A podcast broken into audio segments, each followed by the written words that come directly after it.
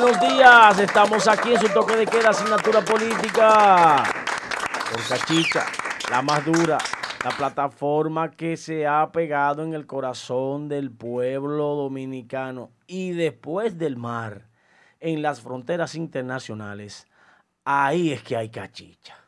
Ay, buenos días, Redente, buenos días, mundo, desde Santiago de los Caballeros, República Dominicana para el mundo. Esta es asignatura política, la verdadera escuelita, señores.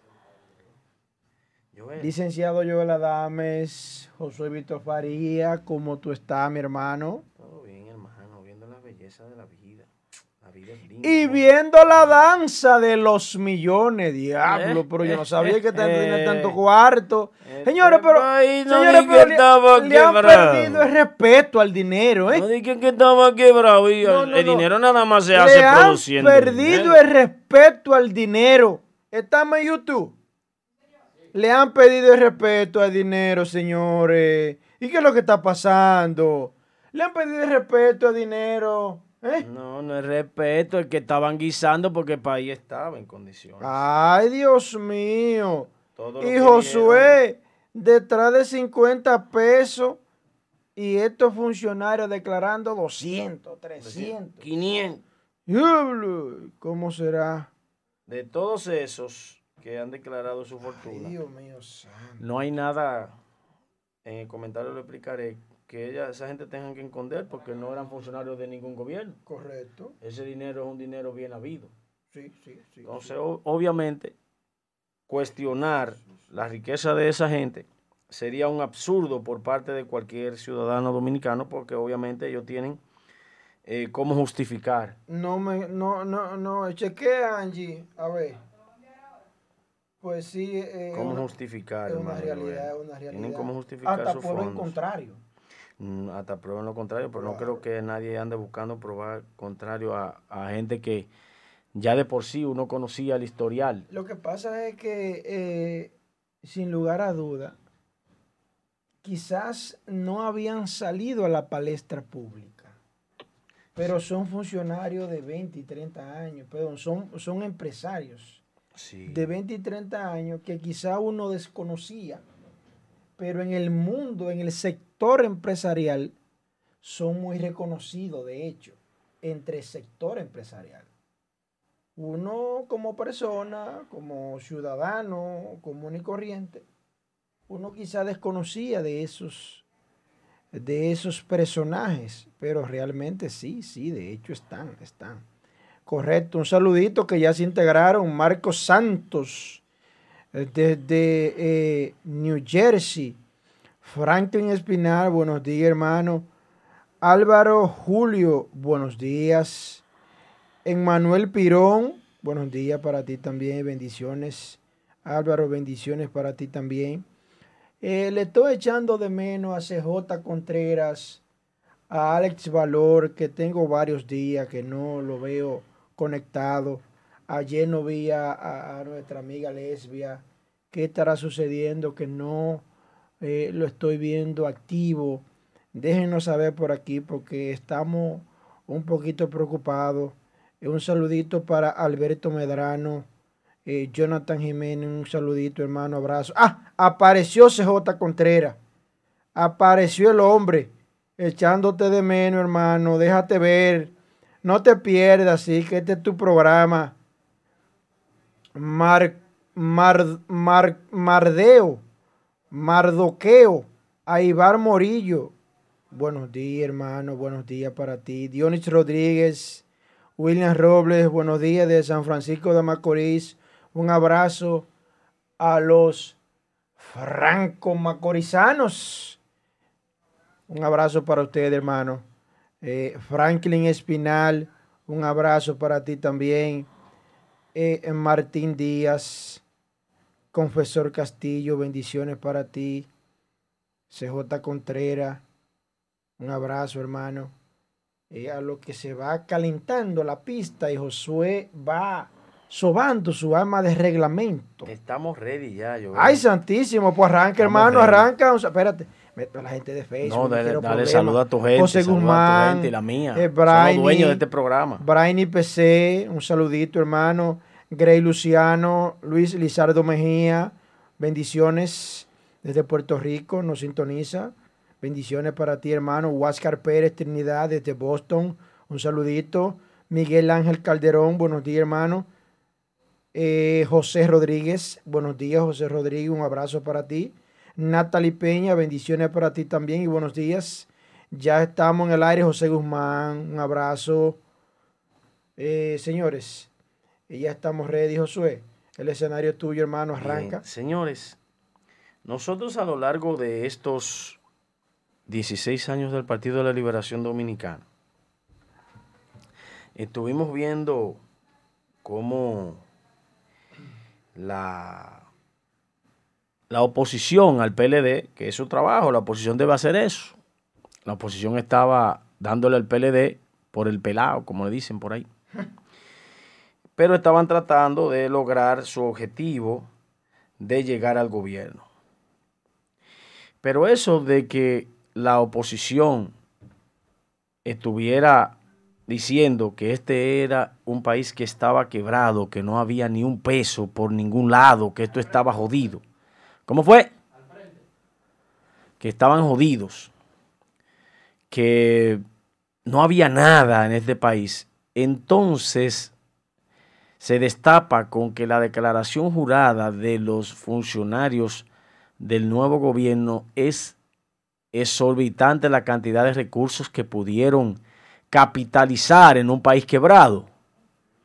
Entonces yo creo que esa fórmula debieran experimentarla en Haití, porque como Haití está totalmente quebrado, si estos, esa fórmula de el país quebrado y llegar a ser tan millonarios, eh, se logró aquí en Haití, también se puede lograr. Yo creo que eh, deberían pedirle que hagan ese aporte a la economía haitiana, porque fueron millonarios en un país quebrado según ellos.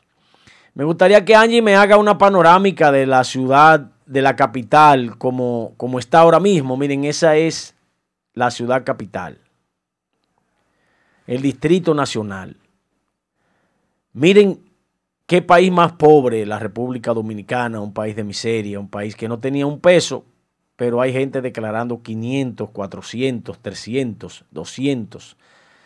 Y el que menos declaró fue Paliza, 24 millones de pesos. La gente no le creía a Margarita 51, pero a Paliza le vamos a creer los 24. No, yo no se lo creo. ¿Los 24 no, se lo creen? Ah, no. Eh, Paliza, falta número. Falta numerito porque para nadie es un secreto que tú perteneces a la burguesía puertoplateña y de este país. Tienes un complejo muy eh, costoso. El complejo más sofisticado de vivienda lo tiene Palizo, accionista, donde vive Paliza, en Puerto Plata, donde vive la creminata de Puerto Plata, en esa urbanización, donde viven los poderosos.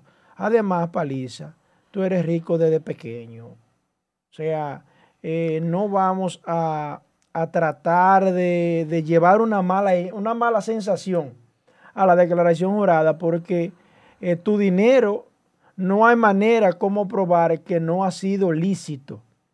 Pero tengo duda en el cuanto al monto. Porque 22 millones lo puede tener Josué, lo puede tener yo, pero paliza, 22 millones. Evidentemente que no es así, que no es real. Evidentemente que debe, ahí falta gente. Ese, ese estaba cuidando de qué, o sea, no entiendo. Faltan gente, porque es que no es posible es que Paliza, señores, el que más o menos ha ido a Puerto Plata y ve ese búnker donde vive Paliza, si solamente, es más, es más, la urbanización de, donde Paliza es accionista ya está a nivel de la quinta de Pontezuela en Santiago. Oh, entonces. Que, que tire el numerito, cuánto cuesta un ranchito de eso de ahí. Y entonces hablamos, continúa, eso.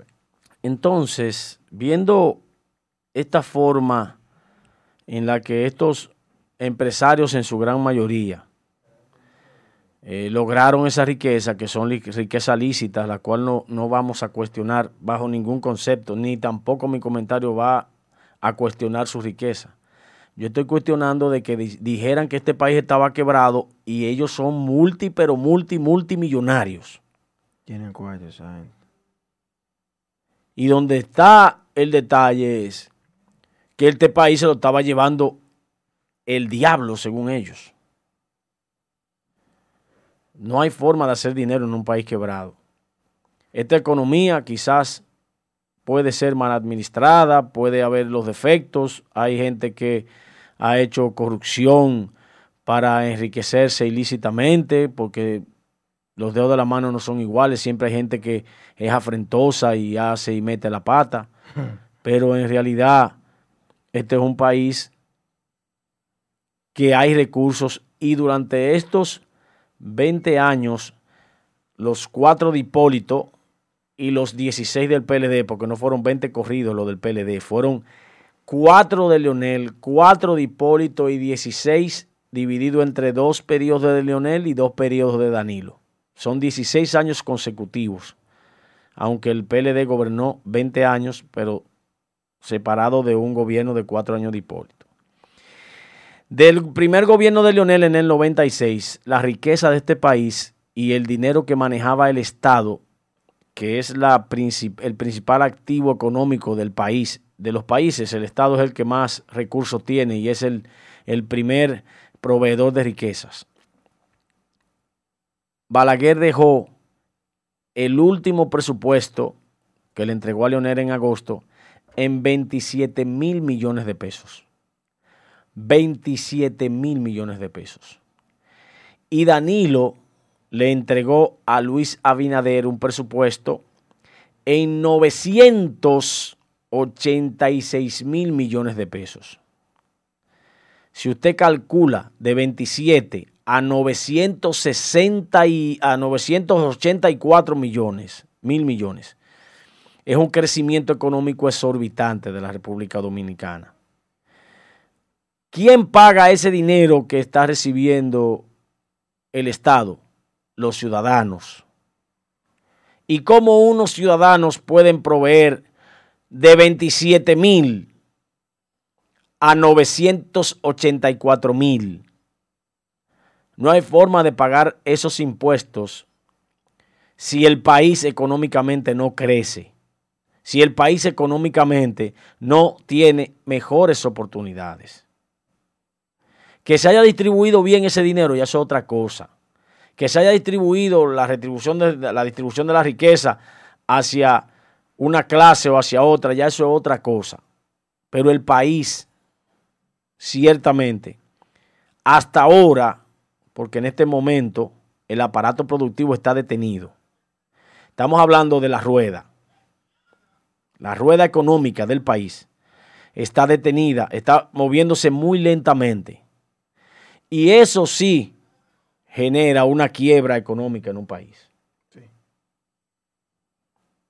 Lo de ahora, o sea, como Luis está recibiendo el país, como lo tiene en las manos, es un poquito cuesta arriba hablar de estabilidad macroeconómica, hablar de crecimiento económico, hablar de que la economía está saludable, porque es una mentira si yo dijera eso. Luis recibió un país enfermo en dos órdenes. Primero, la salud, la pandemia y las empresas detenidas, que es el principal escollo del gobierno. Y segundo, el presupuesto agotado por el gobierno de Danilo Medina, aunque le dejaron 100 millones de dólares ahí, le dejaron un dinero en el, en el Banco Central, algunas instituciones dejaron que una 11 mil millones, otra 12 mil millones, otra dejó 168 mil millones, que eh, hay que darle un aplauso a, a Euclides Gutiérrez Félix, dejó 168 mil millones en una institución que él manejó por 16 años. A mí me parece que él estaba trabajando para dejar rica esa institución y la dejó rica, 168 mil millones. Un héroe. Es un héroe, ese hombre hay que darle un saludo. Mi saludo y mi respeto para usted, don Euclides. 168 mil millones. Bueno, eso es lo que se llama manejar una institución de una manera de crecimiento exorbitante. Pero no solo eso, señores. Como está el país ahora mismo, hay 700 mil personas suspendidas. Vamos a hacer un pequeño cálculo, Joel Adames. Mire, si usted dice que el salario mínimo aquí es 10 mil pesos, ¿verdad? Pero buscando una media de esos 700 mil, vamos a poner 15 mil millones, ¿verdad? 15 eh, mil pesos. Vamos a hacer este cálculo, que es un cálculo sencillo. Si usted multiplica 700 mil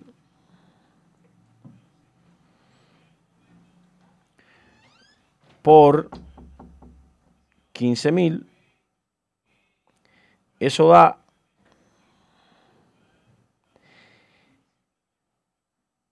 mil cincuenta millones de pesos.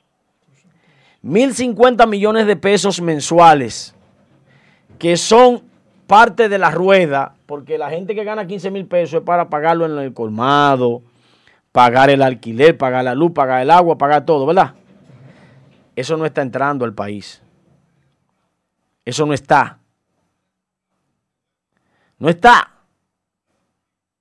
¿Usted sabe por qué no está? Porque no está funcionando el espectro económico del país. No se le está pagando a esa gente. Hay gente suspendida. Hay una crisis económica real que la ha recibido este gobierno. Es un problema que Luis Abinader tendrá que sortear con él. ¿Por qué? Porque depende de la forma de administrar el país, cómo nosotros vamos a salir de esta situación, que es una situación difícil. Difícil. Joel, son 10.500 millones. 10.500 millones son. Miren, el otro celular me estaba dando error. 10.500 millones de pesos mensuales, que son la economía de este país, contrañida, Joel. Sí, sí, sí. Contrañida, porque esa es la gente que va al gasto de la rueda. 700 mil. Y póngale usted que encima de que esos 10 mil 500 millones, si esos 10 mil 500 millones que se están dejando de de percibir. Están dejando de moverse en la rueda. Se está dejando de producir. Se está dejando de exportar. Se está dejando de importar. No hay turismo. No hay tampoco en el país una un pago de los servicios básicos constantes. En realidad este gobierno tiene una tarea muy ardua, muy difícil, pero por lo menos ninguno de los funcionarios tiene problema económico, Joel. Eso es un aliciente. Sí, lo que pasa es que también, también mucho, mucho de ese dinero es herencia también de, esos empresarios. Vienen de familia, por ejemplo, cuando tú verificas, eh, Luis Abinader Corona, eh, sus empresas han sido heredadas en un gran por ciento. Entonces, esa es una riqueza tipo Pepín Corripio Vicini, que va de generación en generación. En alguno de esos casos de esos funcionarios, pero eh, Vamos a esperar porque, eh, según dice Sergio Vargas, que nada más los pobres van a robar al Estado. Un error de Sergio, quizás no fue quizás sacado de contexto, pero un error de Sergio decir eso porque hay gente que es honesta, aunque no sea rica. Sí, sí. Gente que es honesta, aunque no sea Señores, ya tú vas a Vengo con una bomba. ¡Qué juidero hay en el PLD! ¡Ay, ay, ay, ay, ay, ay, ay, ay!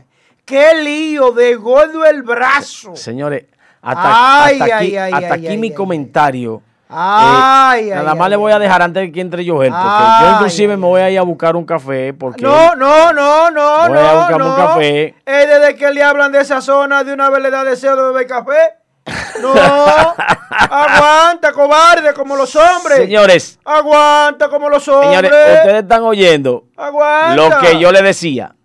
Los que no van a tener que declarar su fortuna cobarde. en el PRM Aguanta. son más. Y los que no van a tener que declarar su fortuna en el PRM cobarde. tienen miles y miles de millones de pesos. Aguanta como los hombres.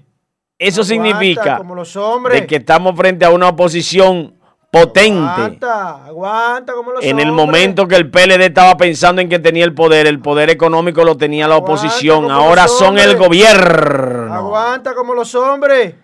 Los ricos Cobarde. tenían dinero, Aguanta como los pero hombres. le faltaba poder. Ahora tienen el dinero y el poder. Aguanta como los hombres. Agua, mama. Hasta aquí mi comentario. Quédate, quédate, quédate. Señores. Dame un café. No, espérate, foca. ¿Y dónde que este hombre va? Pues este hombre de que yo hablo de una vez sale. Desde que yo menciono algo, él le da deseo de beber café, le da deseo de orinar, No, no, un le da deseo de abotezar, le da deseo de todo. Quédate porque tú tenías todo el tiempo ahí y no te daba deseo de ir al baño ni de beber café. Bebe café ahora con este fuetazo que yo te En lo que tú saludas, voy a beber café. Bebe café con este fuetazo que te voy a dar Vamos a quedar ahora. aquí, vamos a esperar. Bebe café con este fuetazo. Un saludito para Alex Valor, mi hermano. Carlos Rodríguez, Franklin Espinal, Emanuel Pirón, José Luis Villalona, Francisco Hidalgo, bienvenido Arias, Francisco Fran Alcántara, Lenín Vladimir de las Rosas Rodríguez, así como también Luis Felipe, Luis Felipe Green, Lucas Daniel Castillo, mi hermano y compañero de equipo. Bolívar Pérez Vargas, Lenín Vladimir, Carlos Toribio, Confesor Castillo, CJ Contreras, mi hermano Martín Díaz, Franklin Espinal, William Robles. El elenco completo se mantiene hoy. Willy Vargas, Wilber García, mi hermano, mi hermano Wilber García, compañero desde hace, amigo mío, desde hace más de 20 años. Willy, Wilber García, mi hermano, un abrazo. Un muchacho bueno que estudió conmigo de ahí, de Olla del Carmito. Te quiero, mi hermano, un abrazo. Para Wilber García y todos los redentes. Simeón Rosario, Julio Herrera, Jeffrey Valle, Alier Rosario, Dino Dotel Díaz, Willy Vargas. Simeón, saludo, que no, eh, nos sintoniza desde Luisiana. Carlos Rodríguez, un abrazo, hermano. Manuel Pirón, Fernando García, Lenín Vladimir de la Rosa, que nos sintoniza desde la capital. Cabrera, un abrazo para todos ustedes, mis hermanos queridos. Señores, qué lío hay en el PLD, qué lío, qué lío. Danilo declara 25 millones en su patrimonio. Ya ustedes saben. Se parecen a los a los 22 de París. Un saludito para Edwin que nos sintoniza a través de Facebook. José, José eh, Nicolás Paulino, un abrazo, hermano. Muy activo, José Nicolás. Eh, eh, Chatre Lora, un abrazo. Eh, Mayra Suárez, buenos días. Buenos días para ti, cariño.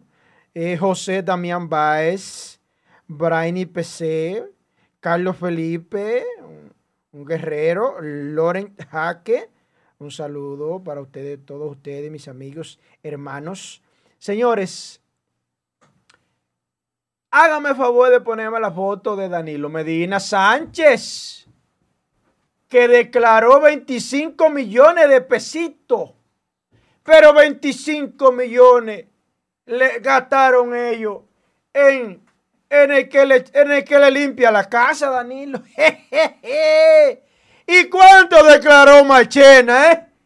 ¿Cuánto declararía ese pulpo, eh? ¿Cuánto declararía ese león si el chofecito de cobraba casi 100 mil etillas? ¿Eh? Ahí tienen al, presidente, al expresidente Danilo Medina Sánchez que declaró 25 millones de pesos. Ya ustedes saben, señores. ¿eh?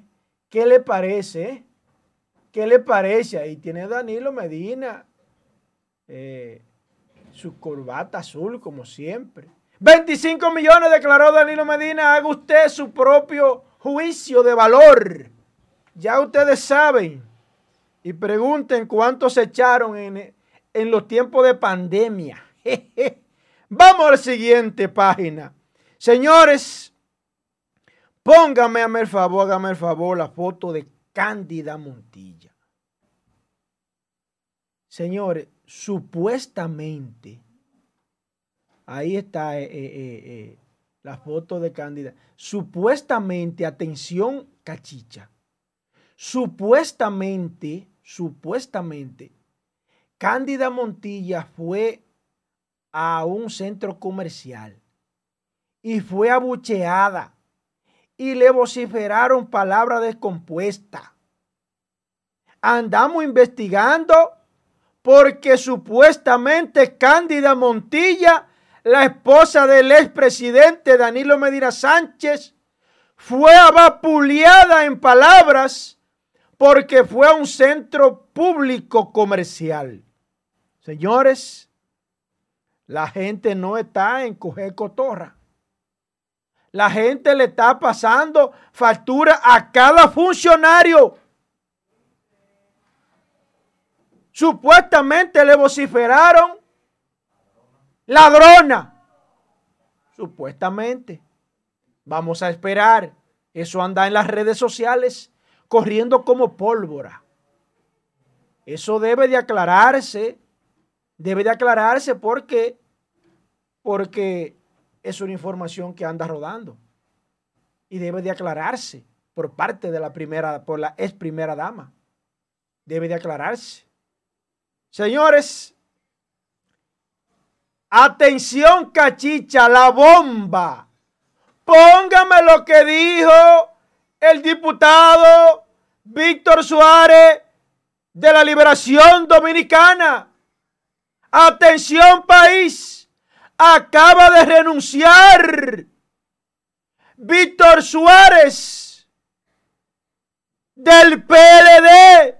El hombre se va para la fuerza del pueblo. Señores, vamos a leer lo que dice el tweet textualmente, que yo la cosa no me la invento. Dice Víctor Suárez en su cuenta de Twitter renuncio a mi condición de miembro del comité central del PLD en línea, a miembro de intermedio Rubén Díaz Moreno y a mi comité de base. Además, en mi condición de que vive secretario de Asuntos Jurídicos, he dejado mi legado y mi vida en 24 años trabajando diario. Adiós, PLD. Señores, un servidor había dicho, había pronosticado la derrota del PLD. Había pronosticado que a eso aposté con Josué. Había pronosticado también que Gonzalo Castillo no llegó nunca ni iba a llegar a un 40%. Pronostiqué también, pronostiqué que Leonel Fernández le iba a quitar el partido a Danilo Medina. Y ya lo están viendo. También pronostiqué de que Danilo Medina ahí se iba a imponer dictatorialmente a la presidencia del PLD. Se iba a imponer. Y ya se están viendo esos dos últimos pronósticos. Danilo se va a imponer a la presidencia del partido por encima de quien sea. Porque él está muerto políticamente hablando. Y lo único que le queda es ribetico, engancharse como presidente del PLD. Leonel le va a quitar el partido a, el, a Danilo Medina. El PLD va a pasar a ser lo que es el PR de hoy. Porque el que a hierro mata, a hierro muere. El PLD destruyó el Partido Reformista Social Cristiano. Lo desbarató con su demagogia. Acabó, le compró el partido al charlatán de Miguel Vargas Maldonado. Miguel Vargas Maldonado negoció el histórico PRD de la República Dominicana. Lo convirtió en un estiércol que la palabra bisagra le queda muy grande. Producido por el PLD. Ahora le toca a ellos. Ellos siempre tenían el divide y reinará de, del príncipe Maquiavelo. Señores, dispararon tanto veneno que comieron ellos. Ahora viene la división letal. La división letal de lo último que quedaba del PLD. Ya la gente sabe que con Danilo no tiene futuro. Pero hay muchos que se cansaron de ordeñar la teta. Ordeñaron. Víctor Suárez, a ti te fue bien. Porque usted había muchas secciones que ni iba, usted la manejaba de afuera. También. Eso no lo exime a usted que ahora usted salte del barco y venga para este lado. No. No, no, usted fue parte usted fue parte de ese PLD. Así como usted lo dijo por 24 años. Ya usted sabe que ahí no olvida. El PLD lo da trabajo para haber poder. Y, y un aspecto importante, que dentro de, esa, de, ese, de ese PLD, de esa renovación, si Josué y esa generación está contando a que le va de entrada al comité político, comité central, Señores, ahora es que el PLD está sufriendo una dictadura interna. Ahora de verdad es que esa dictadura está encarnizada. Señores, son los mismos monigotes, los mismos delincuentes de siempre que están ahí, que se quieren continuar. Eso no va a cambiar. El mismo grupito de delincuentes y de Santiago también. Hay un grupito de Santiago que son los mismos. Ahí no hay para dónde coger. Pero vamos con a continuar antes de que vengan los invitados. Vamos a continuar con, con los millonarios que entran al Estado, la burguesía. La burguesía en el poder. Háganme el favor de presentarme la foto de los, de los montos más emblemáticos eh, que declararon algunos funcionarios del el partido eh, eh, del PRM. Ahí tenemos a Limber Cruz. Limber Cruz es un empresario muy reconocido eh, en la República Dominicana. Él mismo está como ministro de Agricultura. Ese hombre es de Hipólito, vamos a estar claros. Ese hombre de Hipólito, Limber Cruz, es de Hipólito. Ese empresario, el hombre del plátano le llaman. Sí, del vende Para que ustedes sepan, el hombre, el hombre, el hombre duro. El hombre duro. Limber Cruz, ministro de Agricultura, ha reportado 724. Son 800 que reportó. Fueron 800.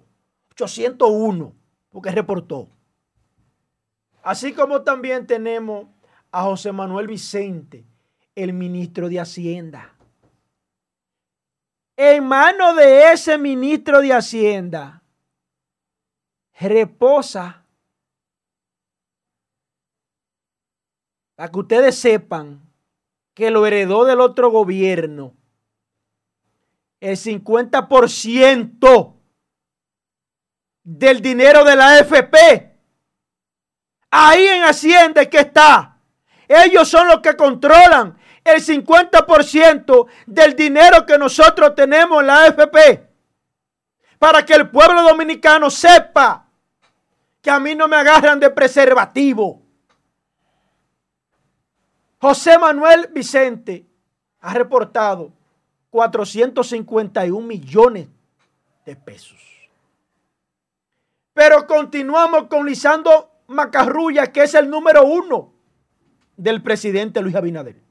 El número uno es Lisandro Macarrulla. Ha reportado 398 millones de pesos. Milagro Germán Brito, quien es directora de comunicación de la presidencia de la República, que ha reportado 186 millones de pesos. Lo de Milagro tampoco me sorprende, porque recuerden que Milagro ha tenido eh, eh, pareja. Vamos a mencionar una que es eh, con la cual ella tiene hijo o hija, que fue Atuel de Cans. Atuel de Cans era un emporio económico, un emporio económico. Solamente con lo que esa niña heredó de Atuel de Cans, supera ese monto. Supera ese monto. O sea, y además con Freddy Milagro, eh, después Milagro Chevrenal, después otro programa, o sea, son muchos años facturando. Y ella siempre tuvo su pegada. Hasta que vino eh, la situación política en la cual ella fue movida para los fines de semana. Que sabemos que eso fue un asunto político, en donde ella fue movida porque ella era muy férrea contra el gobierno. Y para silenciarla la rodaron para el fin de semana. Vamos a estar claros. Yo no tengo compromiso con nadie. Eh, Luis Abinader Corona ha presentado un patrimonio que supera los 4 mil millones de pesos. Atención país. Luis Abinader Corona ha presentado una declaración jurada de patrimonio que superan los 4 mil millones de pesos. Señores, un monto histórico para un presidente, un monto histórico en la República Dominicana. ¿eh? un precedente, eso es un precedente en la República Dominicana. Claro que sí, claro que sí. Ya que si verificamos el historial patrimonial de cada presidente desde el nacimiento 1844 con el primer presidente, señores, no se había visto un monto a ese nivel que haya declarado un presidente en la República Dominicana. Yo pienso que Luis Abinader realmente no tiene necesidad de venir a robarle a este país. Hasta prueba en contrario. No tiene necesidad de venir a robar a este país porque dinero tiene.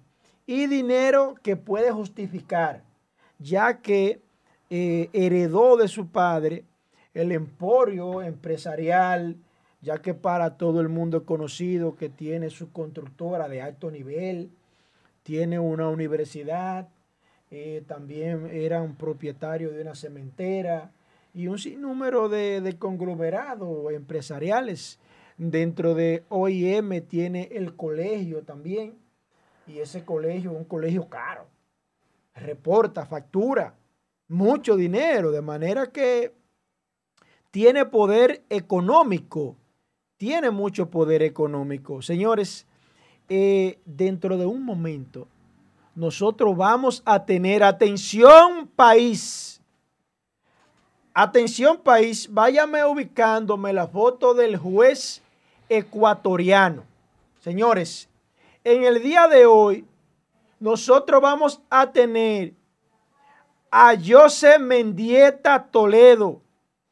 Es uno de los mejores jueces y más destacado que tuvieron en el caso Odebrecht en Ecuador y hoy vienen a cabina para hablarnos de cuál fue el tratamiento dado en ese proceso de Odebrecht en el país hermano Ecuador.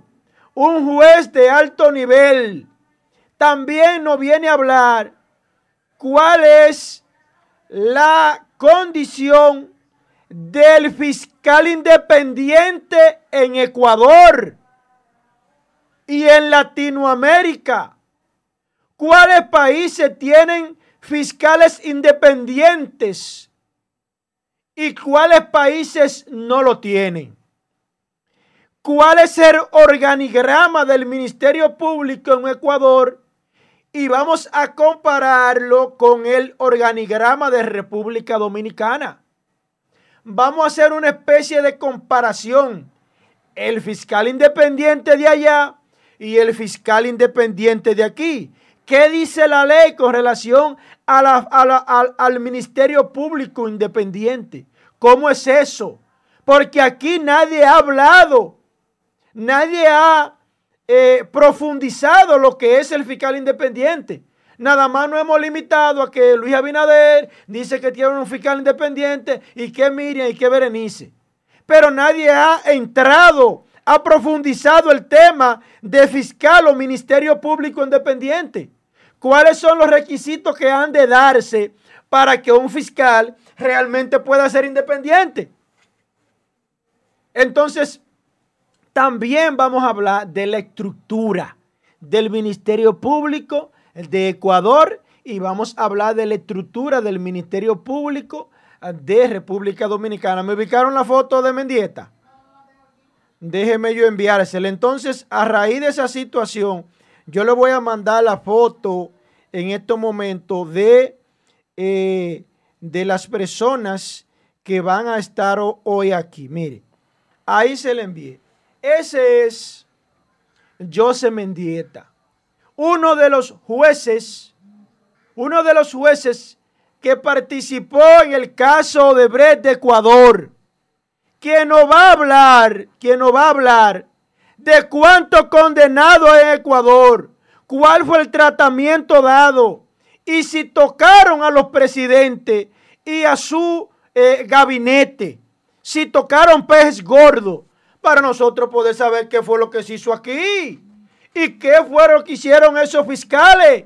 Si, si hicieron una investigación real, si fueron a Brasil, cómo fue eso porque nosotros tenemos que conocer procesalmente qué es lo que está sucediendo con el caso de Bre en República Dominicana. Todo el mundo me dice, Josué, pero que ese caso no avanza.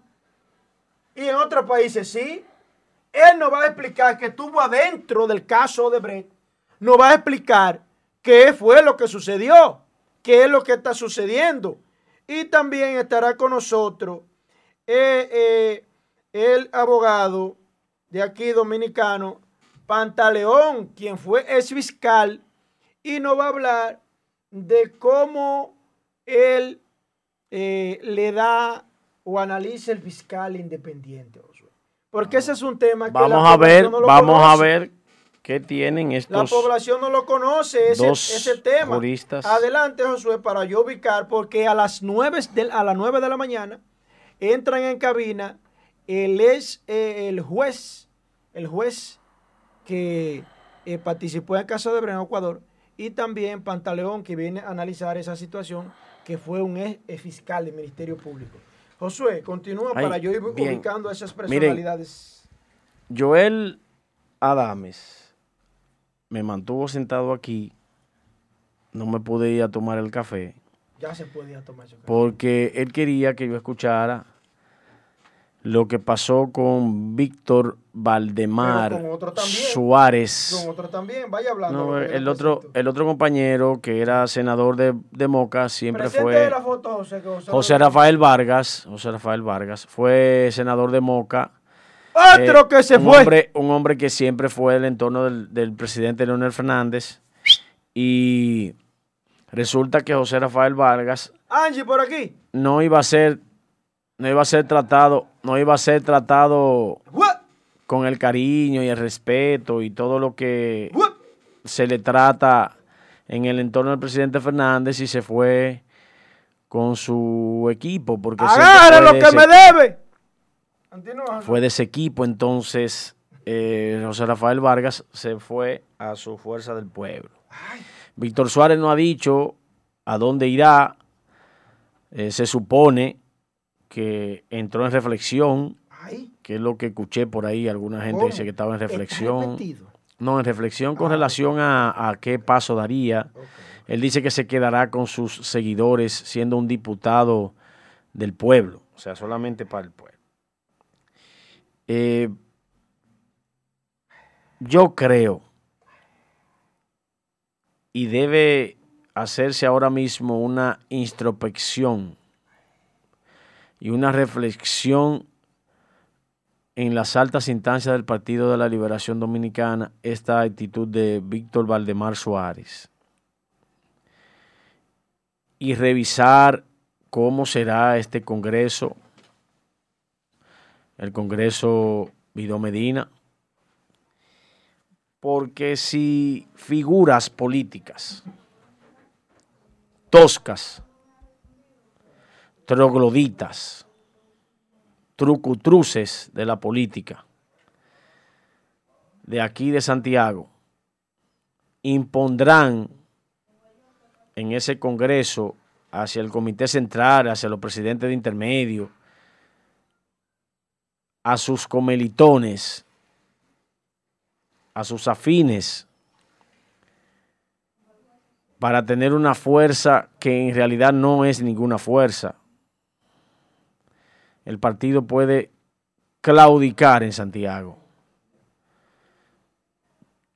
Si el alcalde de Santiago, que actualmente es la, la figura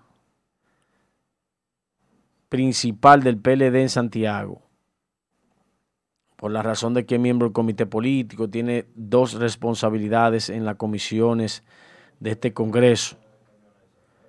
No sirve como un ente aglutinador de distribuir por condiciones políticas, por simpatías en el pueblo, la dirección que ha de venir de este Congreso impone su estructura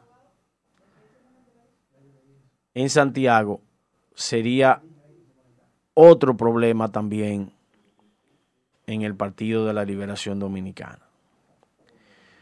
Yo creo que hay una tarea ardua por el camino. Sí, así es. El PLD tiene ahora mismo un lastre difícil, que si bien es cierto que la condición que ha pasado en estos 30 días que tiene Luis Abinader, que hoy cumple su primer mes como presidente de la República, el PLD no capitaliza lo que el PRM pudiera ir cometiendo en el camino de estos cuatro años, en una estructuración con figuras frescas, pero al mismo tiempo que sean sobre la base de la simpatía, no de imposición, de listas, listicas que se mandan, de que son fulano, vota por fulano, por fulano y por fulano, gente que quienes votan no lo conocen, pero como te agradecen, tienen que hacer lo que tú estás diciendo y que no van a, no le va a importar el partido ni le va a importar nadie, sino que van a llegar ahí, van a, se van a sentar arriba y no van a bajar abajo a la base. Podemos enfrentar que los próximos cuatro años tampoco seamos nosotros objeto de que la población nos devuelva la confianza en el año 2024, sino que se quedaría para el 28 en un veremos a los dos. Y mucha gente pudiera sentirse lacerado en este proceso. Cuando eso concluye. Y si se sienten lacerados, harán lo mismo que Víctor Suárez. Se van a marchar del partido, no porque no quieran el partido no amen el partido, sino porque en la consecución, Pero él dijo, ante las primarias. Víctor Suárez dijo que, que era intolerante a la dictadura sí, pero había por parte de el hijo de Medina Sánchez. Sí, pero el hijo de, el hijo de Carlos Amarante Baré, que ¿Eh? estaba en la reunión de los diputados, dijo lo contrario. Entonces, yo ni voy a restarle ni voy a sumarle. Lo que sí digo es, independientemente de que Víctor Suárez no tenga la razón y haya hecho un pique de eso que él está acostumbrado a hacer. No, habló claro, eso es. No fue un pique. Yo creo que el PLD si no permite una recomposición del liderazgo natural, normal. pero democrática. Democráticamente. Tú sabes que lo que Víctor Suárez está hablando es verdad. Incluso nosotros conocemos a Víctor Suárez y Víctor Suárez hemos tenido la oportunidad de conversar con él. Y yo sé que es un hombre que desde que lo invitemos no tiene ningún, ningún tipo de, atención para venir acá. Yo no, yo no lo, llamé, yo no lo llamé ahora porque, porque hay invitados y hay que respetar a los invitados que estaban programados. Víctor Suárez, yo estoy contigo. te doy crédito 100% a lo que tú estás diciendo. Ay, oigan, oigan. En el PLD, él no está feliz, el antidanilo. El, el tú, tú, tienes que estar feliz porque no, tú eres el antidanilo. No, no, hermano, no, no, no. Vamos a decir la verdad, independientemente de que simpatice o no. En el PLD, durante años hay una dictadura interna donde no dejan avanzar a la nueva generación. Hay un grupo de caudillos, hay un grupo de bandidos que duraron 20 años y esta es la hora, carajo, que no quieren darle paso a la nueva generación, unos viejos trasnochados. Ya su, su carnaval pasó. Carajo, tenemos ya a los invitados en línea.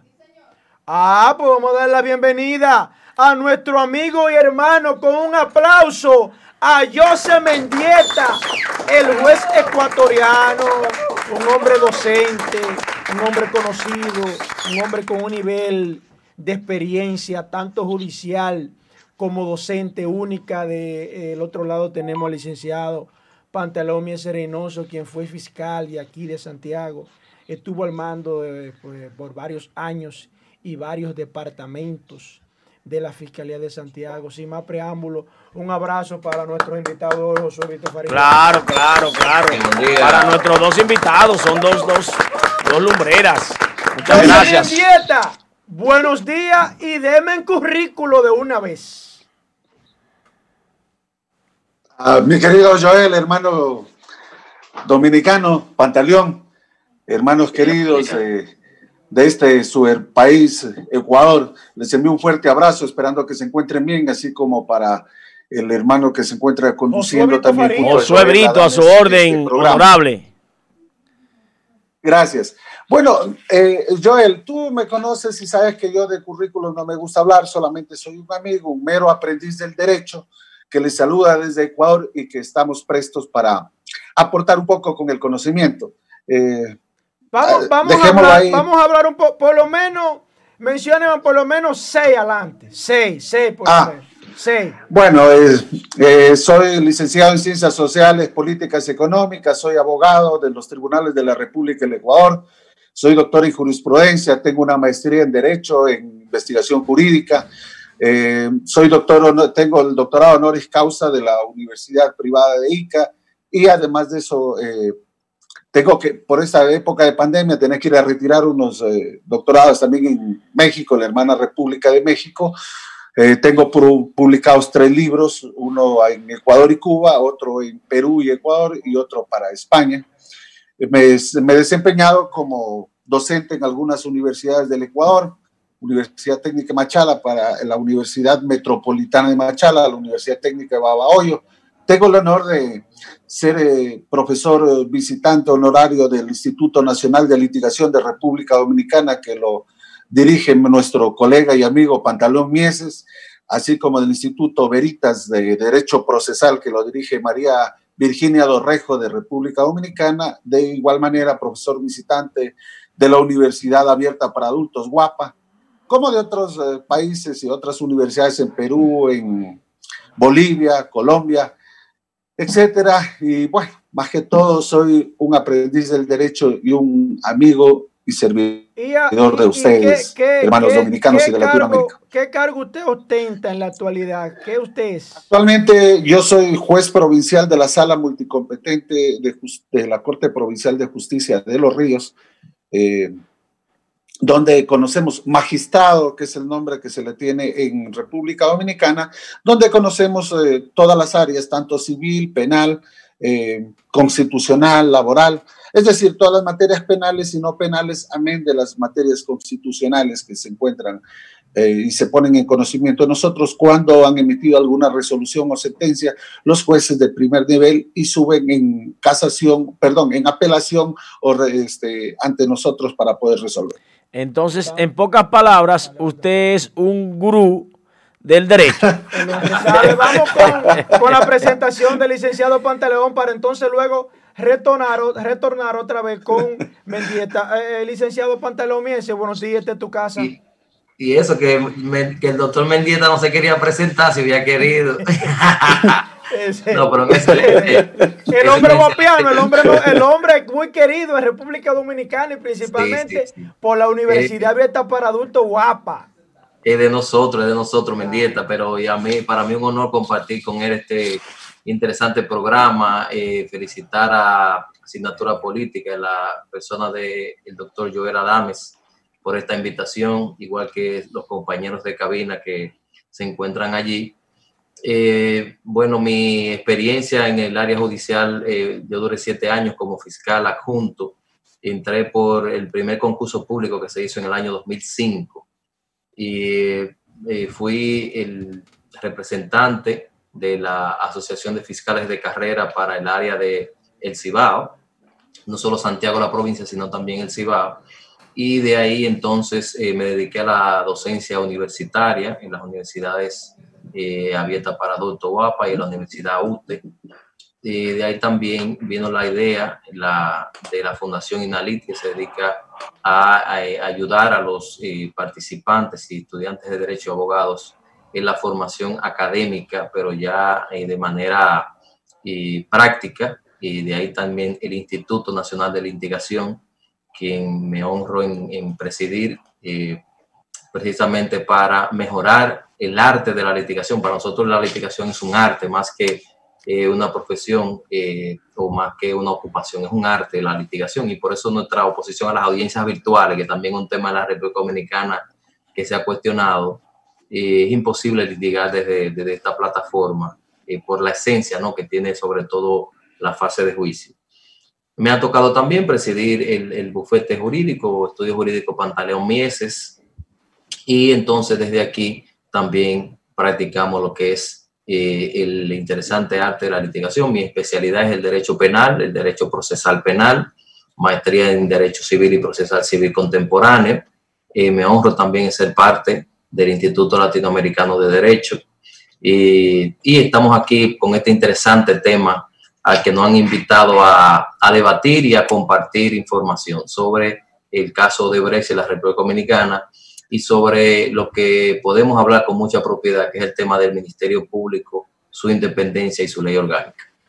Excelente. Eh, Mendieta, con relación al fiscal independiente, al organigrama y estructura del Ministerio Público de Ecuador eh, y a la autonomía del Ministerio Público en su país. Usted podría hablarnos, fiscal independiente, autonomía y estructura del Ministerio Público en Ecuador.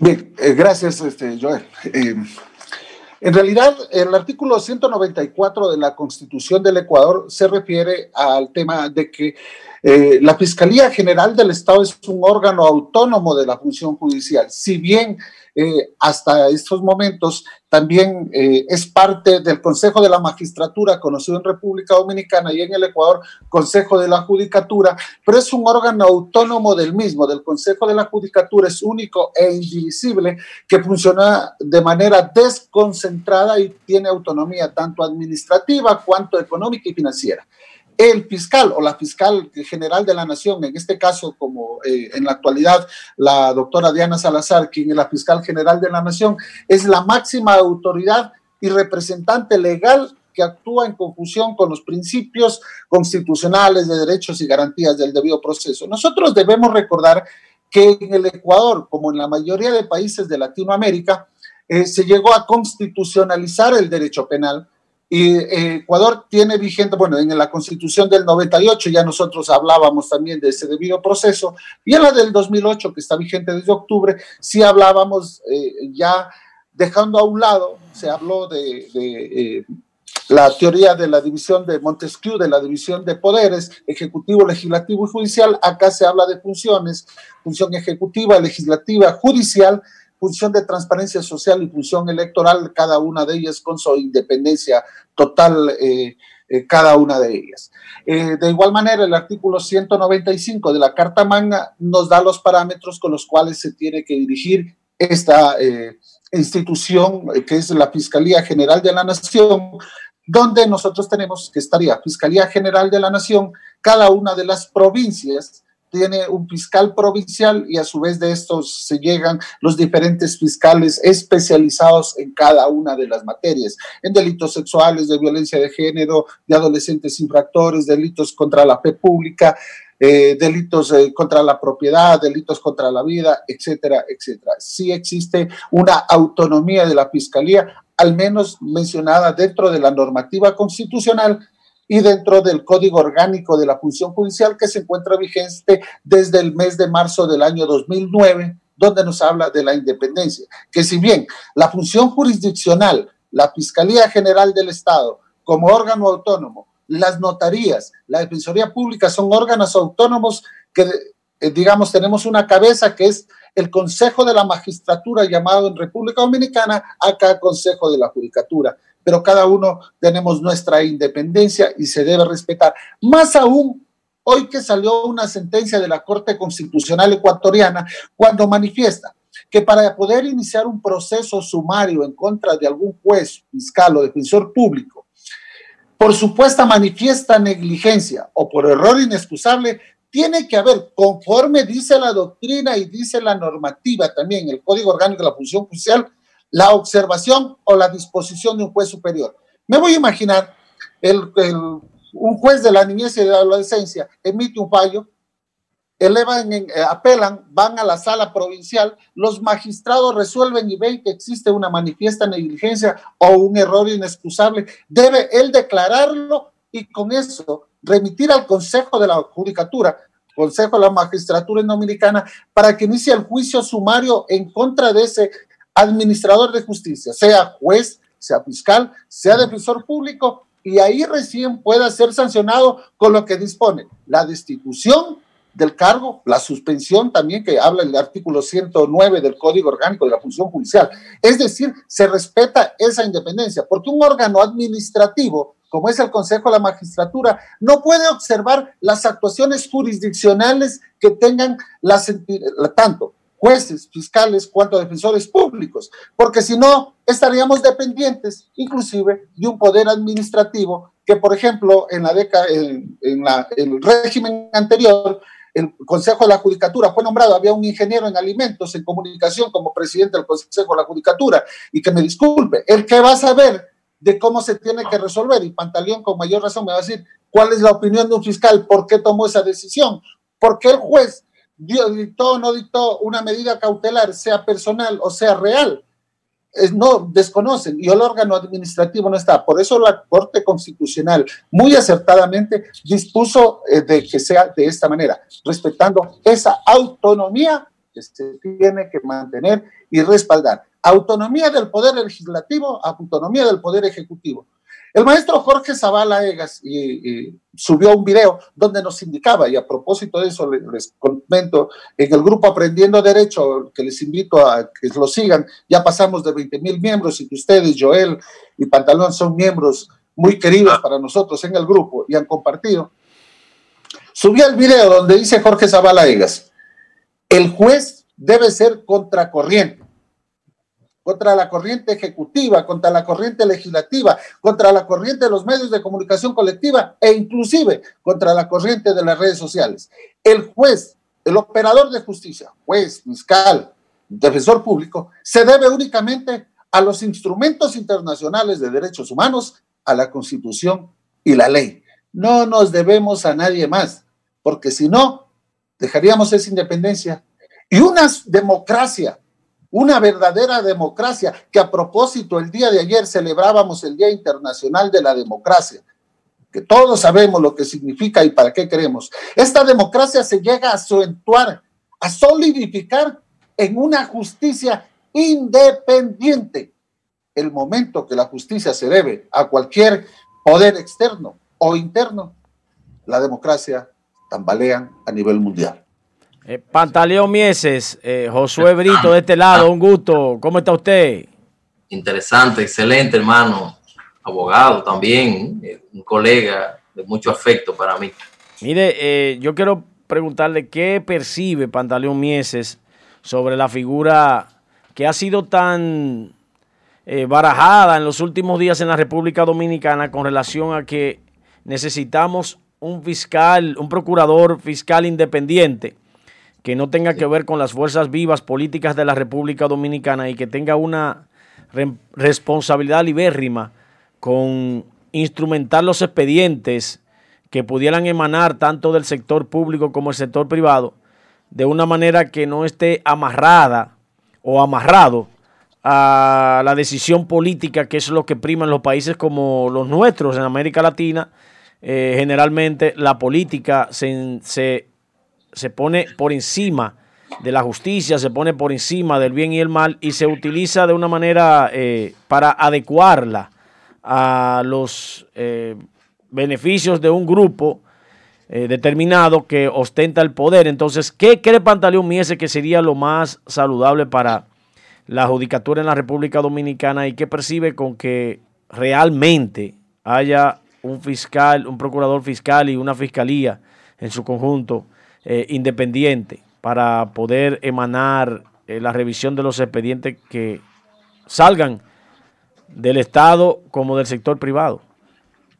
Excelente, excelente pregunta, hermano. Bueno, lo primero que tenemos que decir en relación al presidente de la República, Luis Abinader, es que tomó el juramento a, la Procuradora General, doña Miriam Brito, y a Jenny Berenice como eh, Procuradora General de la Junta, donde le establecía, le susurraba durante el tomo del juramento que tenían toda independencia para hacer las investigaciones que tienen que hacer en relación a su función eso es un excelente mensaje, pero vamos a ver si en la práctica es posible. Decimos que sí es posible porque el Ministerio Público estructuralmente la República Dominicana tiene una, una organización que es dependiente del Poder Ejecutivo. Y el hecho de que el presidente de la República le tomara juramento te quiere decir que es dependiente. Depende de un decreto del Poder Ejecutivo. El Poder Ejecutivo nombra al Procurador General. El Procurador General tiene derecho, según la ley orgánica, la 133.11, a nombrar el 50% de sus adjuntos y el 50% de los demás adjuntos del Procurador General deben venir de la carrera del Ministerio Público. ¿Cómo se inicia la carrera del Ministerio Público en la República Dominicana? Con un concurso eh, público en el cual usted aplica y si usted pasa las competencias de actitud, de conducta y de conocimientos jurídicos, entonces entra un año de formación a una maestría en Derecho Procesal y Procesal Penal, mención Ministerio Público, que es la que les mencionaba que empezó en 2005. Ahora, eso es estructuralmente lo que el Ministerio Público tiene como inicial. Pero es bueno establecer entonces que no sabemos si el Estado dominicano, si el gobierno, eh, saben que se está metiendo. A ver, en el año 2005, CEJA América, una institución eh, internacional que se dedica a la investigación de temas judiciales en América Latina, hizo un estudio sobre el Ministerio Público a nivel internacional, a nivel de Latinoamérica. ¿Cuáles fueron los resultados de ese estudio? El resultado primero era los retos que tenía el Ministerio Público en toda América Latina, incluyendo a la República Dominicana que está en el estudio. Ellos decían que eran tres, eh, tres retos. Reto número uno, el presupuesto. Eh, muchos de los ministerios públicos no tienen el presupuesto que deberían tener para perseguir el delito y llevarlo hasta su última eh, morada, ¿verdad? Hasta el juicio. Número dos, tenían el juicio de la independencia. Eso era un reto en el 2005. Y número tres, también tenían el tema de los recursos humanos y el diseño institucional. El Ministerio Público era muy parecido al Poder Judicial. La gente no sabía distinguir entre un fiscal y un juez, porque el Ministerio Público trabajaba como al lado del juez, no tenía esa visión de, órgano hasta la reforma del año 2000 Dos, en, la República Dominicana hasta el 2004, cuando entra en vigencia el Código Procesal Penal, que Joseph Mendieta sabe que es una modificación que se hizo a través de un código tipo, que es muy parecido en toda América Latina, esta reforma penal. Ahora bien, nosotros en ese estudio de CES América que estuvimos revisando anoche, nos dimos cuenta de algo interesante. Miren, cuando hay una política criminal de persecución o de efectividad de la persecución, se debe destinar recursos. Y por ejemplo, CES América levantó un eh, estudio. En este decía que, por ejemplo, en el Ecuador, que ya escuchamos que es un ministerio público autónomo, es decir, no depende de ninguno de los tres poderes del Estado, sino que hay un consejo de la magistratura que lo elige. En el año 2005 recibió 32.7 millones de dólares Y dice América en este estudio, que es de 2002 al 2006, que le aumentaron a ese Ministerio Público del Ecuador, y después hablaremos del caso de Brecht y por qué la efectividad de ese Ministerio Público, le aumentaron un 88% el presupuesto. Y terminó en 32.7 millones de dólares al Ministerio Público del Ecuador, que en El Salvador le asignaron 19.5 millones de dólares en el 2002 y que el presupuesto, por ejemplo, en el Ecuador se redujo, en, El Salvador se redujo del 2002 al 2004 un 0,5%. En el caso de Guatemala, le aumentaron el presupuesto al Ministerio Público por la reforma procesal penal que le, le daba más obligaciones, se lo aumentaron un 59%. Y en el caso de la República Dominicana, es importante esta estadística, recibió 15.8 millones de, dólares. Escuchen esto. Del año 2002 al año 2004, al Ministerio Público de la República Dominicana se le redujo el presupuesto en 36.6. Es decir, mientras algunos países de América Latina invertían más en el Ministerio Público para la persecución, en la República Dominicana se le redujo el presupuesto al Ministerio Público, un 36.6%, para que tengamos una idea. Y ahorita también hay que tomar esa estadística con pinza porque te pueden decir, bueno, pero después hubo un aumento en el presupuesto del Ministerio Público, pero recordemos que en la República Dominicana hay un tema que es el carcelario, que se toma muchos recursos del Ministerio Público como tal, o sea, de persecución, de preparación académica, de recursos, y se emplea en el sistema penitenciario, que en vez de, en el discurso que escuché del presidente, decir, en, la, reciente reunión que se hizo, que se iba a aumentar el presupuesto para el Ministerio Público, se habló de un plan de adensentamiento carcelario, penitenciario, que es diferente a que lo reciba el Ministerio Público como institución. Ahora, ¿cuál es la explicación que tiene tener un Ministerio Público independiente? Veamos, ¿cuáles países tienen Ministerio Público autónomo de América Latina y cuáles no? extrapoderes, o sea, que no dependen de ningún poder. Guatemala, El Salvador, Honduras, Nicaragua, Colombia, Ministerio Público Independiente. Ahora, ¿en cuáles casos, Puerto Rico, en cuáles casos, qué ha pasado? ¿Cuál es el comportamiento del Ministerio Público cuando es independiente? En el caso, por ejemplo, de Argentina, recuerdan el caso del fiscal que, seguía el tema de, eh, de la explosión que hubo en, en, Argentina y tuvo problemas con la presidenta Kirchner, donde él la investigó porque entendía que era un cierto crimen de Estado que se había cometido, que de hecho luego el fiscal iba a dar una rueda de prensa y supuestamente se suicidó. Ustedes han escuchado ese caso, ¿verdad? Es un ministerio público independiente. Tenía a la presidenta con la mesa en la cabeza, la mesa al caco, le dicen aquí. En el caso de Argentina, en el caso de Bolivia, tiene una orden de arresto en contra de Evo Morales, que lo están esperando en Bolivia, el Ministerio Público Independiente, para que sepamos en qué nos estamos montando y qué es lo que viene, si eso es lo que queremos. O sea, si es cierto, en la práctica. En el caso de Colombia, solicitó una orden, una orden de arresto y tiene medida de coerción el expresidente Álvaro Uribe Vélez por una supuesta compra que hizo durante eh, su mandato presidencial y luego como senador que fue cuestionado. Ese Ministerio Público de Colombia es independiente. Tenemos el caso de Perú, donde Keiko Fujimori y donde su papá, Alberto Fujimori, fue sometido y condenado por delito de corrupción. Es decir, ese es el esquema de un Ministerio Público independiente.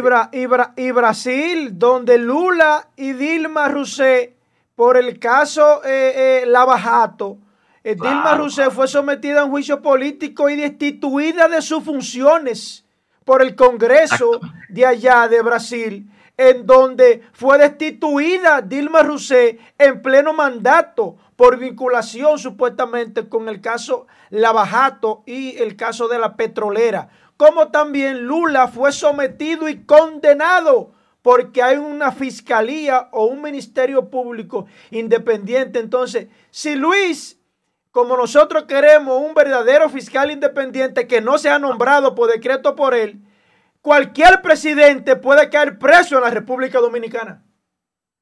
Claro, claro, claro. El ejemplo, el ejemplo está muy claro a nivel de, Latinoamérica, donde hay ministerio público independiente, hay presidente preso, hay funcionarios investigados, hay eh, una efectividad en cuanto a la persecución eh, desde el punto de vista de la igualdad de la persecución, porque la igualdad implica que se persigue todo tipo de delito, incluyendo el delito de cuello blanco y el delito de cuello azul, que es el delito que cometen profesionales, que cometen en funcionarios públicos en el ejercicio de sus funciones. Y parece, todo, todo indica que se le va a dejar trabajar a esos ministerios públicos porque eh, la reciente reestructuración del Ministerio Público a nivel eh, de la Procuraduría, donde se asignaron 40 fiscales, 25 para que trabajen con el PECA, el, Departamento de Persecución de la Corrupción Administrativa, y 15 para que trabajen directamente con eh, la fiscal Jenny Berenice, la procuradora adjunta Jenny Berenice, para que trabajen directamente con el tema de la persecución de, casos críticos y la dirección de persecución, indica que eh, se va a hacer expediente, se va a eh, permitir que el Ministerio Público trabaje de manera holgada y directa el tema de la corrupción. Excelente, entonces ahora ya estos últimos 10 minutos, entonces serían 5 para Mendieta para hablarme del caso de Brecht en Ecuador, cuáles funcionarios fueron sometidos, cuáles eh, fueron condenados y hasta ahora cómo está estructurado ese expediente en eh, el país en hermano Ecuador.